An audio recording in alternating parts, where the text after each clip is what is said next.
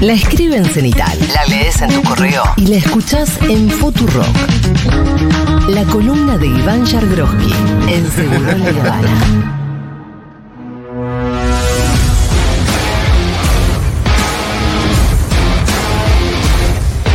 Iván Jagroski, ¿cómo le va, señor? Bien, gracias por lo de señor. Te vuelvo a saludar porque estamos para YouTube. No estamos en vivo. Se va a subir la columna. Hace dos martes que no subimos la columna. Hay que darle continuidad Dale, a las cosas, Si no, si no, viste, por eso perdón. la gente no sacó. Si no es difícil Entonces, como. Iván, ¿está o no está? Pero perdón, perdón, perdón, perdón. ¿Qué? Una mía. Le estamos pegando a alguien de refilón, me parece. Claro. Le estamos pegando a alguien de ¿Me refilón. querés? Yo te pido perdón, pero Te tengo que extraer te con tengo que entregar. La otra, si no- verdad que Leo Valle, que lo saludamos, está detrás de cámara, perdió no sé qué cosa que no se pudo Vale, hacer. no, pues de, de repente Entonces, cargo yo. lo- Mm, Me parece no, que Leo Villalle está diciendo que no era tan así. Parece que chorearon algo de algún lado. de esa- ¿Apareció Leo o no? ¿No apareció? No apareció. O sea, al final el 50% es mío y el 50% tuyo, Sí. Mengolini. Bueno, muy está bien. ¿Puedo, puedo asumirlo. Ok, perfecto. Entonces, estoy haciendo una autocrítica. Hoy, hoy estuve a punto de no venir. No, ¿Por qué? dale, boludo. Porque está Lucio en adaptación Ajá. y Julia no puede ir. Ah, Ah, claro. la vi en Y- mi casa, Julia, Y recién. acomodamos Sí. eh, y tengo que llegar 14.30. Bueno, entonces Perfecto. vamos rápidamente a nuestra conversación. Sí, cómo no. La gente está ávida de tratar de entender un poco. El viernes habló Cristina. Sí, correcto. eh, bueno, este diagnóstico que vos haces es Cristina habla de cuestiones estructurales, hace diagnósticos sesudos, con los que puedes estar de acuerdo o no. Pero la parec- única. Pero pareciera que es la única. No, pareciera no, es la Es única. la que dice, bueno, a ver, ¿cuál es nuestro problema? Este. eh, ¿Este Sí, es un problema son- o lo descartamos? Eh, Hay como discusiones que exceden por mucho cuerpo de ventaja la coyuntura, ¿no? Es decir, che, fragmentación política, política es sí. Fondo Monetario Internacional, endeudamiento, Sí. Bimonetarismo. eh, bimoneta- o sea, son eh, temas eh, que, digo, por lo menos a quien nos gusta la política, por eso digo que eh, no tenés que estar de acuerdo con Cristina para valorar eh, su ímpetu docente, si querés Sí, docente y, y también. o de diría- sofisticación a la hora del debate, porque la verdad es que vos perdón, pero vi una foto que me impactó. Eh, no lo digo con el mayor de los respetos, Dale, ¿cuál, digamos, cuál? pero ¿Qué pasa? eh, hay un candidato que tiene su parque capilar absolutamente despoblado, que eh, fue a un programa que es medio un late night show y le hicieron ponerse una peluca. No, Eh, claro. Y después, eh, eh, eh, después hay discusiones que aparentan ser de fondo. Sí, Eh, y la verdad es que no son de fondo. Cuando vos decís, eh, queremos al. Mejor dicho, la manifestación es de fondo, pero cuando rascás hay una cáscara vacía. ¿No? Cuando yo escucho dirigente del peronismo, del antiperonismo, decir, eh, hay que complete a gusto. A mí me encantaría entrevistar a esa gente para decirle, Ah. bueno, perfecto. Pero ¿cómo? ¿Cómo? ¿Qué diagnóstico hiciste para llegar a una definición tan de fondo Sí. como esta? ¿No? Porque si vos decís, qué sé yo, eh, no importa, el tema que sea. Bueno, y a mí me parece, cuando la veía a Cristina el viernes en, en Río Negro, que eh, te discute esos temas. ¿no? Sí. Que Además, déjame que te agregue una cosa. No solamente ella se molesta en. Perdón, y te Sí, perdón mi interrupción. sí. Y vale doble, eh, en este caso, repito, para quienes no- nos gusta mucho, eh, para que la política, digamos, y el análisis de, de esas variables no es solamente nuestro, estoy robando una frase de Hitch, no es solamente nuestro trabajo, sino que es nuestra vida. Ajá. Eh, ¿Era Hitch? No, Hitch, el que ayudaba a la gente a enamorarse. Era Sí, la película eh, de Will Smith. de Will Smith. Antes de pegarle a gente en los ojos. Exactamente. O sea, el peor Will Smith. El mejor Will Smith. Eh, gracias, Miru. Eh, entonces, el, em, el planteo de Cristina vale doble porque es la única dirigente que está. O sea, cuyo, cuya vida cotidiana está completamente distorsionada por factores eh, con un nivel de capilaridad, de poder y de, y de daño enorme. Es decir, la única persona de todo el sistema político argentino que vive asediada por la prensa y asediada por la justicia es la única que da las discusiones de fondo. Y por los Sabac Montiels. agregale. Bueno, ni hablar, pero digo, eso no es cotidiano, eso felizmente fue una excepción, No, digamos, yo creo que, pero que ya forma parte de una nueva preocupación que, que- que tiene Cristina, que es su Totalmente, seguridad personal. totalmente, indiscutiblemente, sí, sí, así es. Seguro que es- ya forma parte de eso. Te quería agregar esto, Sí, no solamente ella se molesta en hacer un diagnóstico sesudo, sino que también busca la solución más difícil y evidentemente la necesaria, que es la de tenemos que hacer un consenso. Claro. acá. Sí, sí. Tenemos que sentar Sí. todos, porque si no, eh, Sí. Argentina se va a ir al carajo. Exacto. Y nadie más hace eso. De hecho- nadie más busca hablarle al resto de la dirigencia en su totalidad. Tam- nadie más, el resto de los dirigentes políticos se pelean a- en la interna. También es Con cierto con lo de la que hay roles. ¿No? Es un poco yo lo Sí. que decía hoy en el, en el newsletter. Es decir, eh, sobre todo en el kirchnerismo, donde hay una conducción tan clara como es la de Cristina. Eh, yo creo, por ejemplo, que uno después podrá discutir si se siente o no se siente cómodo en ese rol, pero a Máximo, le- eh, a Máximo Kirchner le tocó un rol ingrato en esta etapa, que es el de eh, in- a ver, ingrato. Ingrato a los ojos del sistema, no ingrato a los ojos necesariamente de la militancia kirchnerista. Estoy diciendo eh, ingrato tal vez a, al- a, a lo que él o Cristina o Guado de Perú hubieran deseado que, lo, que fuera, ¿no? Eh, el rol en esta etapa. Pero bueno, eh, por eso digo, que Cristina diga eso, que Guado vaya a Expo Agro y que Máximo haga el discurso que hizo, no la parte que si quieren Sí, sí. la podemos encapsular, sí. la discusión con Kisilov o el rigoreo a Kisilov, sino la parte sobre la cuestión ambiental, el Fondo Monetario y, eh, y el tema sobre el, el consenso exportador o no. También hay un punto que el rol que tiene Máximo Kirchner en, ese, en esos esquemas es contener por izquierda, es decir, que no haya una fuga de votos por Ajá. izquierda, que si todo el mundo dice hay que exportar, tiene que haber dólares, hay que normalizar la economía, hay que ordenar la macro, hay que arreglar con el fondo, bueno, ¿qué épica le estás proponiendo al- a, a- a tu Al núcleo electorado. duro, a Mm. tu base militante? Que dicho sea de paso, eh, hay una conversación interesante. Yo creo que el equipo fue el de Durán Barba, que el, el que trabajó con el candidato ganador en Quito, pero, pero, hubo una conversación del, Muñoz. del- Pavel Muñoz, exacto, del equipo de eh, Pavel Muñoz. ¿Pavel Muñoz era? Sí. Pavel Muñoz, en, eh, con alguien del kirchnerismo que le decía, mira, lo que no, estamos hablando de gente que, estoy- esto que estoy diciendo, eh, estoy, lo tengo casi confirmado, fue el equipo de Durán Barba el que trabajó con, con Pavel Muñoz. Que el equipo de Durán Barba decía, no sé si Zapata, Nieto, no sé quién, pero el equipo de Durán Barba decía, detectamos tres cosas que nos vinieron bien a nosotros para ganar en Quito, ¿no? Pero son, la, la verdad que cuando las digas son exportables, pues un fenómeno bastante... Dice, un plan, voy a ir de lo menos interesante para mí a lo más interesante. Un plan para empresarios, es decir, un candidato que tenga, la, digamos, la Que le regi- hable a ese sector. Exacto, pero la región necesita crecer. Vos eh, necesitas dólares para crecer. Los dólares, hoy, si no te puedes endeudar, los tenés en base a inversión o exportaciones. Bueno, las exportaciones las haces si tenés que exportar, la inversión la hace el sector privado. eh, ¿Ayer si- Massa no habló de eso? Sí, siempre. Más habla permanentemente. Ayer, pero ayer fue tema. muy efusivo en eso, en llevar a las pymes de la mano, nuevo mercado, de la... Sí, sí, es como parte de- del, del core del discurso de masa. Después la antipolítica, ¿no? Es decir, cómo combatir esa apatía. Y después algo que a mí me pareció lo más novedoso de todo, que uno ahí vuelve a ente- o sea, entiende el doble, digamos, eh, la efusividad eh, o, o- o el discurso más de arenga Sí. del kirchnerismo, de la cámpora o de- de- del propio Máximo Kirchner y demás, es lo desmovilizados que están los núcleos duros en toda la región. Y ahí hay una alerta enorme porque eh, yo eh, siempre hablamos, acá lo he dicho 12 millones de veces, pero que es que los que mejor interpretaron eso analíticamente y operativamente fueron Marcos Pena y Cristina. Que es que vos creces de los polos hacia el centro, no del centro hacia los polos. Por lo menos esa fue la dinámica de los últimos 20 años. Sin un polo consolidado no hay futuro para nadie, digamos, para ninguna de las dos coaliciones. Las tres claves serían eh, consolidar al núcleo duro, tener una estrategia para.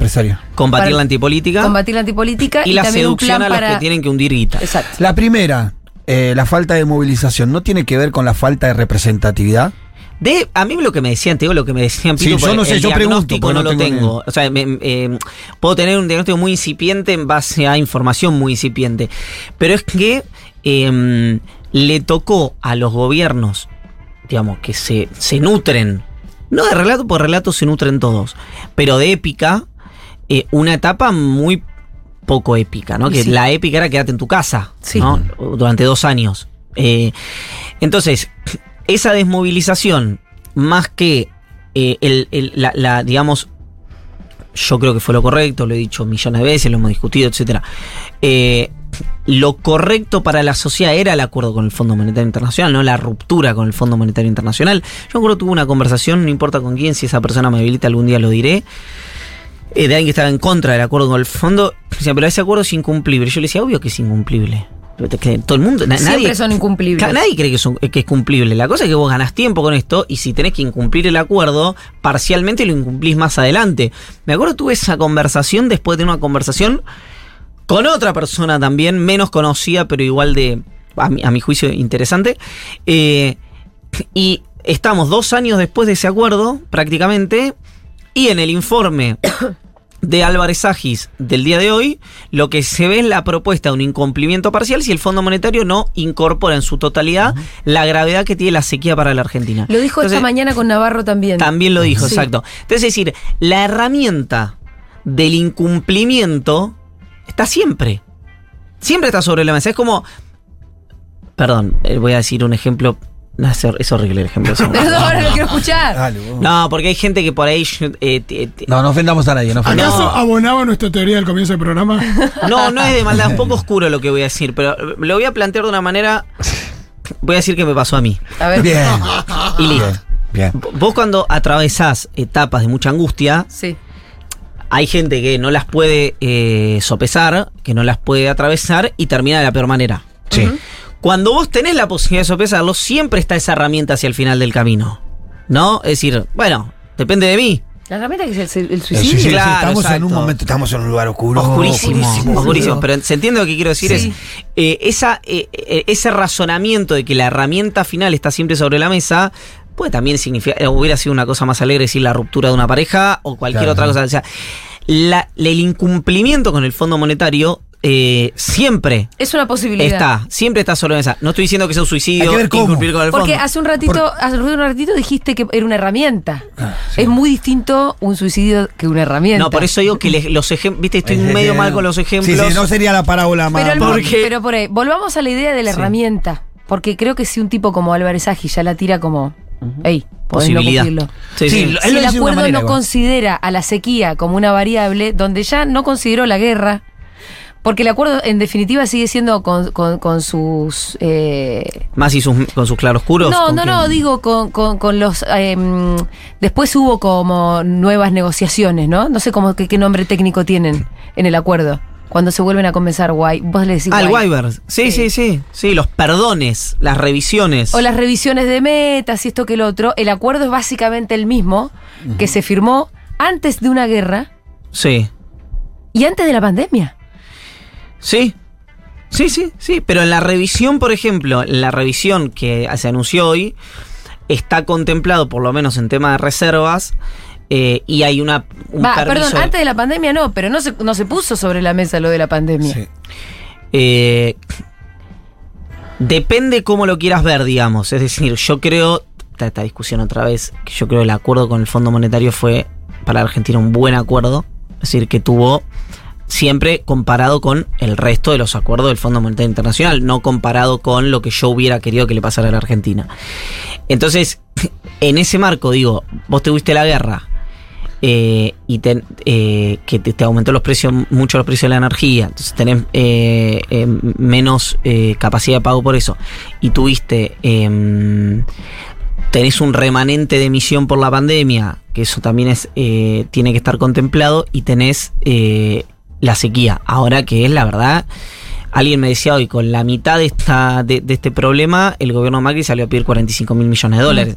Entonces, es lógico que Argentina pida una revisión de las condiciones.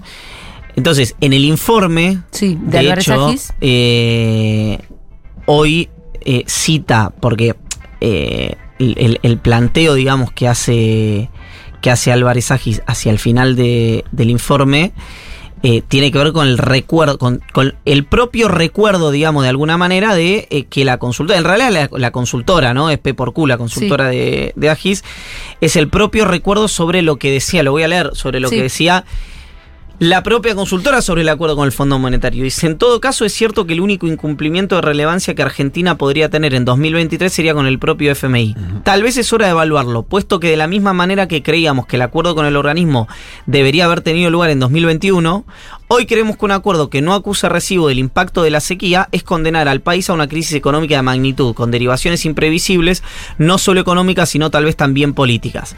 Y cita a eh, JMK y no a JFK, ¿no? a Keynes, y dice, eh, en, en un eh, citado por, por eh, otro autor, dice, cuando las circunstancias cambian, yo cambio de opinión, ¿usted qué hace?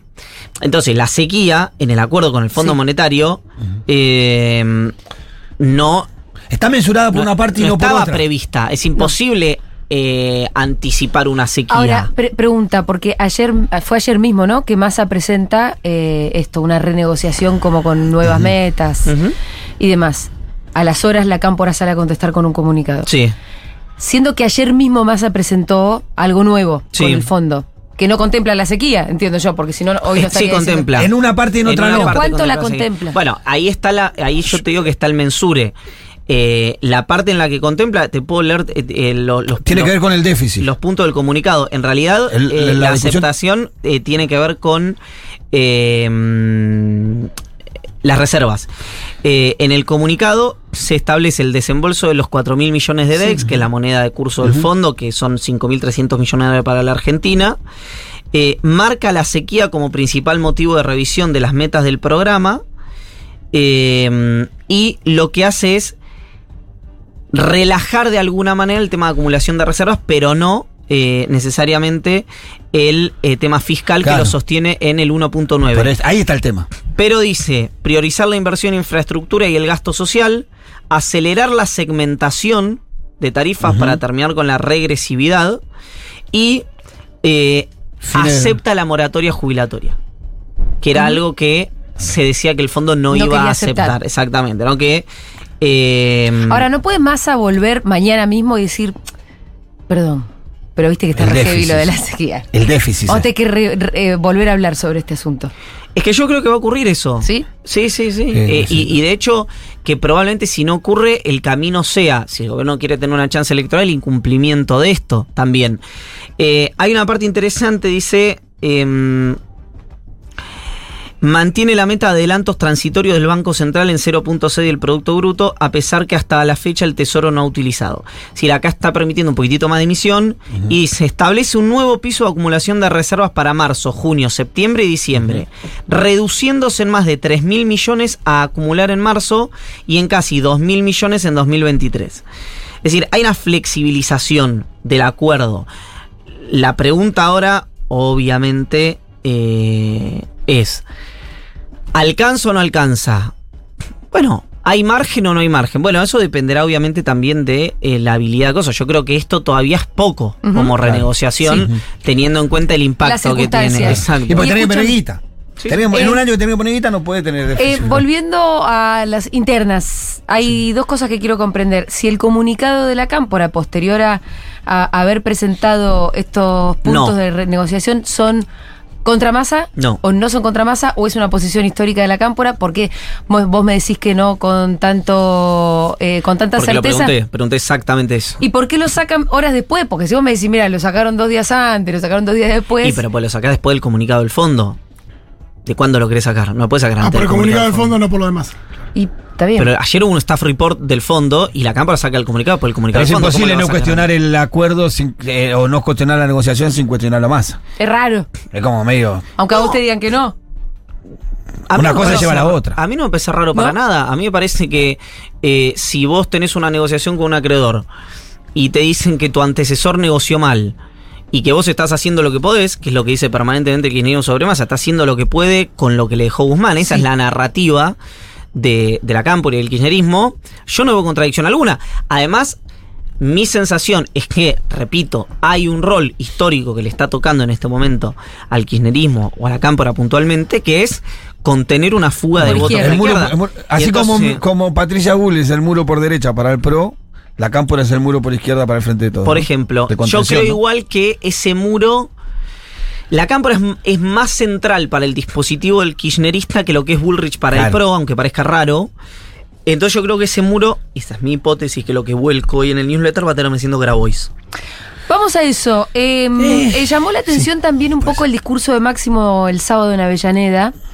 Y por lo menos a nosotros nos costó un poco entender de qué le estaba hablando Axel cuando le dijo esto de no hay que bajar al territorio, hay que subir a la militancia en lugar de toma de decisiones. Sí. Cuando uno mira un poco el gabinete de Axel, no se le puede achacar que no tenga militantes, ni que Axel mismo no sea un militante.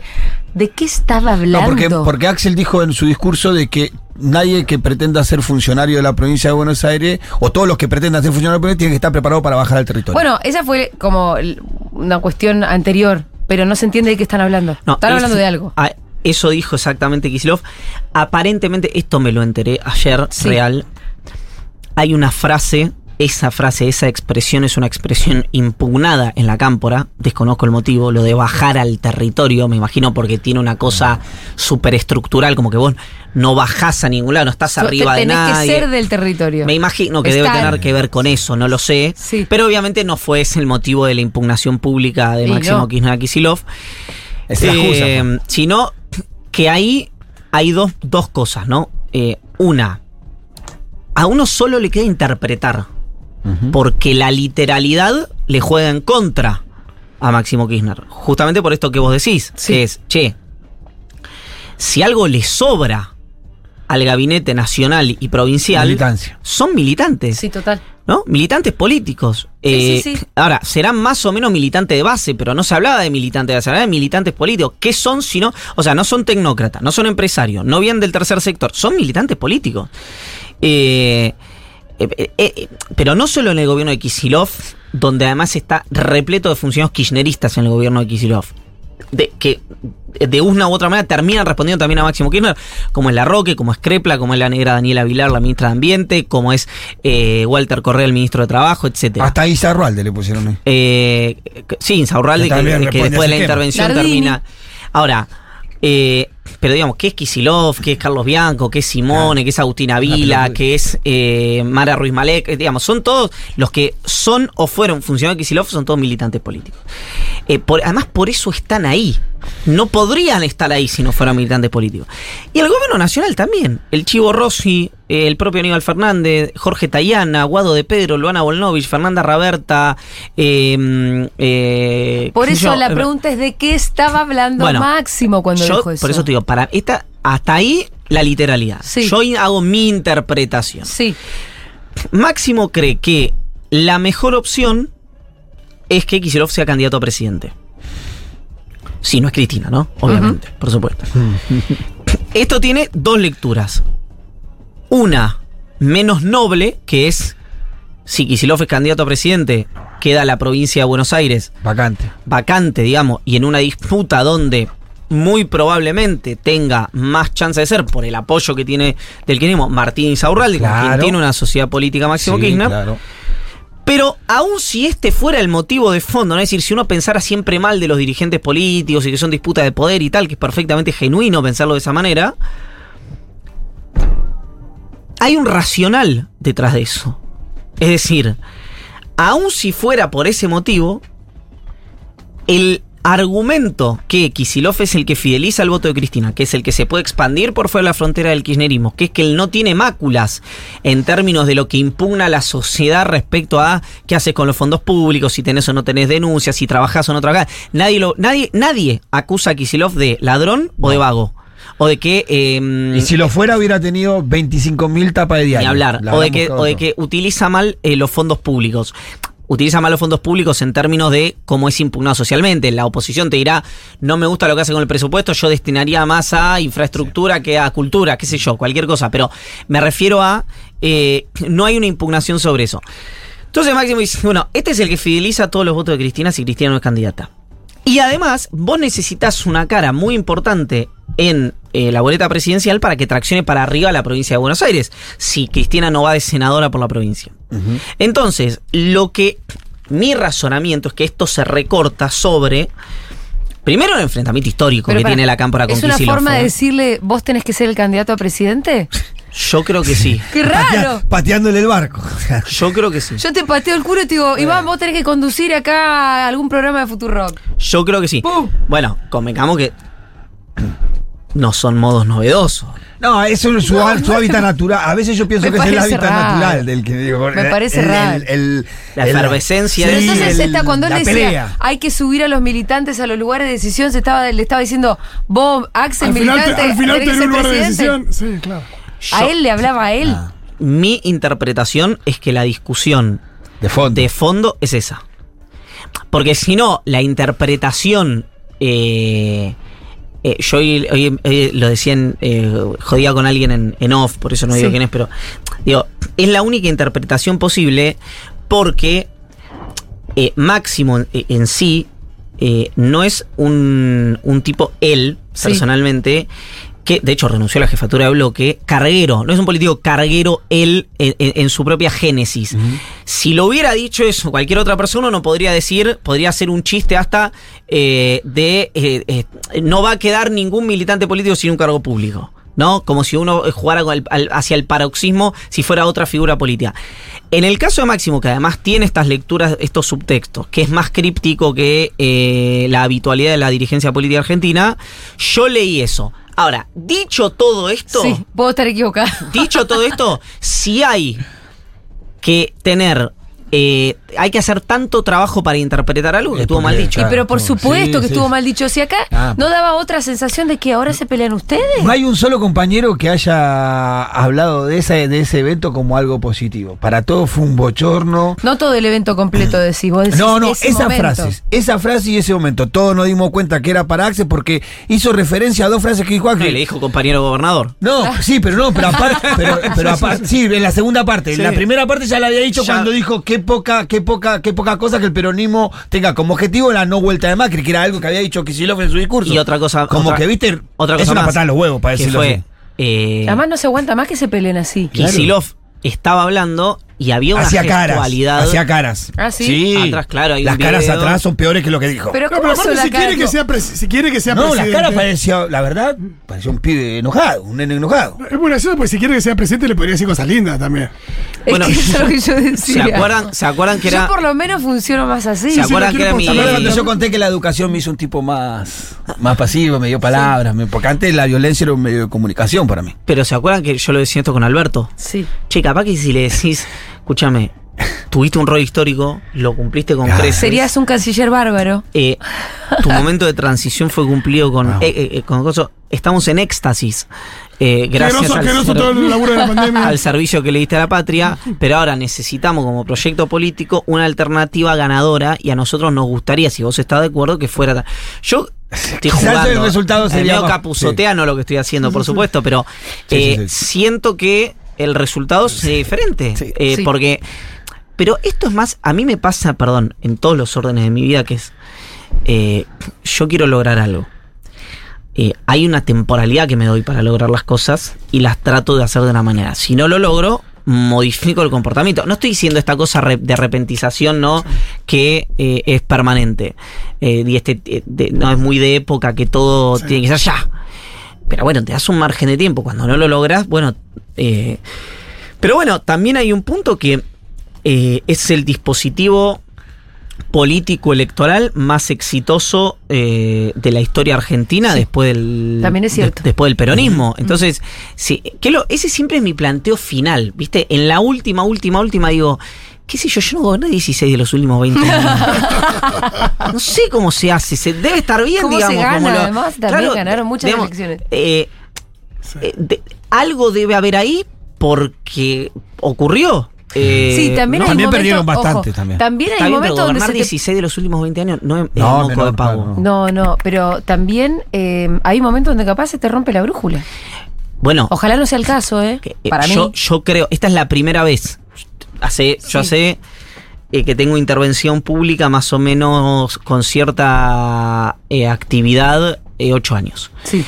Yo- y escuché mucho hablar de que estaba mal, que estaba mal, que estaba mal, que estaba mal, que estaba mal, el- la estrategia del kirchnerismo, etcétera. El kirchnerismo perdía, el, perdía legislativa, ganaba presidenciales, perdía legislativa, ganaba presidenciales, perdía presidenciales, perdía legislativa, ganaba presidencial, pero digo, siempre estaba competitivo. Esta es la primera vez Sí. que yo siento que la no hay rumbo, que Mm. hay un desorden, que la estrategia es incorrecta. Ahora, puede no haber cambiado el dispositivo político, puede haber cambiado yo, mi manera de ver las cosas, y que, Sí, y o, que- o puede ser Alberto. y que eh, el dispositivo político que fue exitoso para ganar las elecciones, otra vez tenga una estrategia que yo no estoy viendo, porque además, convengamos una cosa, eh, los intereses y los comportamientos de la sociedad argentina, sobre todo los intereses, son más parecidos, digamos, mi- mis intereses son no, no son los que tiene la mayoría de la sociedad argentina en términos de viste consumir política todo el tiempo como si fuese la gente no está en esa y por eso vive mejor digamos por eso Gran Hermano mide 25 puntos por eso No le gente duele se la espalda. no le duele la espalda. no se estresa no le falta respiración. Viste no eh, quiere poner un ejemplo del Fondo Monetario Internacional porque el ejemplo de suicidio digamos no o sea la verdad que la gente por suerte no le pasa eso Sí, digamos sí, no Eh, con lo cual eh, es un es yo creo que es una moneda que está en el aire. Yo siento otra vez que hay algunas cuestiones que son tácticas, como la de la contención por izquierda. Hay unas cuestiones que son estratégicas, como el- siempre el- la disputa del centro eh, que hace Guado de Pedro. Y después hay desorden, Mm. ¿no? Eh, nos está faltando un factor más Sí. para la catástrofe total y absoluta. Sí. Igual vos ya no tenés tiempo, Sí. pero no quiero dejar de ponerlo sobre la mesa, Sí. que es la quiebra de un par de bancos en Estados Unidos que podría devenir en una crisis parecida a la del 2008, si Canto es que nos bingo. está apareciendo ya. ¿Ahí Massa le puso eso, lo puso en el mail al fondo o no? Claro. Y hay que agregar un puntito en el mail. Se le están cayendo sus soldados, muchachos. Eso va a traer problemas también, ¿eh? Eh, es eh, interesante eso, ¿no? Eh, Yo, que- en términos económicos, no sé bien cómo es el impacto, por ahí nos lo puedes explicar vos, pero se Sí, sabe pero que puede sabemos haber un impacto. Sabemos que meme de Alberto diciendo la puta madre y ahora qué. ¿Qué pasó ahora? ¿No? Sí. Pobre Alberto también. Eh, en realidad, ahí el, eh, lo que pasó puntualmente fue cómo nos puede afectar a nosotros. El titular de la Fed, de la Reserva Federal de Estados Unidos, Powell, eh, dijo que perdón, va a continuar la suba de tasas. La suba de tasas hace que se produzca un eh, fenómeno que se llama eh, vuelo eh, a, la, a la calidad, digamos, flight quality, que es los activos cuando Estados Unidos sube la tasa van a Estados Unidos. Entonces, eh, de- Salen y se salen de de los países, lados. exactamente. Con lo cual, pueden caer los activos de esos países a los que se le van esos fondos. Ah, pero yo tenía que. No iban a subir la tasa de interés de los yankees. Pero bueno, sí la sube. sí, sí, sí, se Ah, lo dijo. Hasta eh, ayer no la subían, hoy ya sí. Se va. lo, eh, se lo dijo Powell al Congreso de los Estados Ah, Unidos. está bien. Sí, sí, sí. Eh, Y el otro particular, ¿no? Qué, qué poder que salga el presidente a garantizar los, los, los, los depósitos de la gente, ¿no? Sí. Quédense tranquilos, muchachos, acá estamos nosotros, nosotros le damos los dólares a todos los depositantes. Qué poder, ¿no? Porque Vamos a ¿cómo te salvar a la gente y no vamos a salvar a los bancos. Pero te frena una corrida de repente así en seco, te la frena el tipo. di- eh, Hay que ver si la frena. lo que uno ha leído es que eh, esa la suba de esa naturaleza fue lo en parte, además de una pésima administración, obviamente, lo que eh, provocó la caída de este banco que fue noticia eh, en las últimas 48 horas. ¿Está bien lo que estoy diciendo? Sí. Eh, el Silicon Valley Bank. Eh, y bueno, lo- eh, hay otra intervención del Estado, en este caso es una intervención para los depositantes, digamos, para garantizar el dinero de los ahorristas. Y Biden ayer eh, tuvo palabras que me parecieron interesantes, ¿no? Es decir, si usted, el capitalismo es esto, ustedes eh, apostaron, un riesgo alto, salió mal, y el banco va a quebrar. Nos vemos. Está muy bien. Y además esto con una serie de disposiciones que o decisiones que había tomado Trump de Sí, hay sacarle una serie de modificaciones de regulaciones, etcétera. Yo hoy, digo, permitime el chivo, sí. el- lo, lo cuento eso en el, en el newsletter. Pero claro. Pero claro. El centro es para que Qué buen pie Palermo. que me da. Qué buen pie que te doy. Justamente lo que quería decir es que no se pueden perder el newsletter de Iván. Entran a cenital.com, se suscriben al newsletter y los martes les llega una carta de Iván. ¿Qué más querés? ¿Qué más querés? A mí Para me llegan martes. todos los martes, tipo. Aparte, ¿Qué estás viniendo? diciendo, ¿9 de la mañana, "Hola, ¿cómo Iván? estás?" ¿10 de la mañana? Hola, ¿cómo estás? Espero que bien. Sí, soy así una- arranca, arranca Soy una persona que espera que estés Sí, sí, bien. sí, sí. Mucha data el martes a la mañana. eh, Hoy un poco tarde. ¿Eh? Sí, ¿qué Hoy llegó? un poquito tarde, 11 de la mañana. Sí, sí. ¿Y qué estabas leyendo a Álvarez Ají? ¿Qué pasó? No, no, eh, tenía, esperé mucho una llamada que finalmente, No que era muy importante, pero que finalmente no ocurrió. Bueno, así que también entran a Cenital y se fijan porque hay un montón de otros newsletters. Eh, siempre temáticos, siempre muy interesantes. Para mí de las cosas más... más, más- Las cosas más interesantes No, de la pero de las, región, mejores, diría. de las mejores hechas, porque la verdad, también la vara no También, está. claro, también. La vara está más o menos. No. Está más o menos por ahí. Pero bueno, pero Entonces, con en un poquito de esfuerzo, ¿eh? exacto, con un poquito rey. de esfuerzo ya Exacto. suficiente para destacarse. Eso es lo que pasa con ese gran medio que es cenital.com. Bueno, Ivancito, nos vemos el martes que viene. Dale, yo me este jardín. contenido será subido a YouTube en breves horas, ¿no es cierto, Leo Valle? Así que lo van a poder volver a ver ahí o compartir, darle me gusta, hacer un comentario, hacer que crezca. Le va muy bien igual. A la gente le gusta vernos como 50 minutos hablar de estas roscas. Sí. Así que le mandamos un beso a todos. Gracias por estar ahí. Beso grande.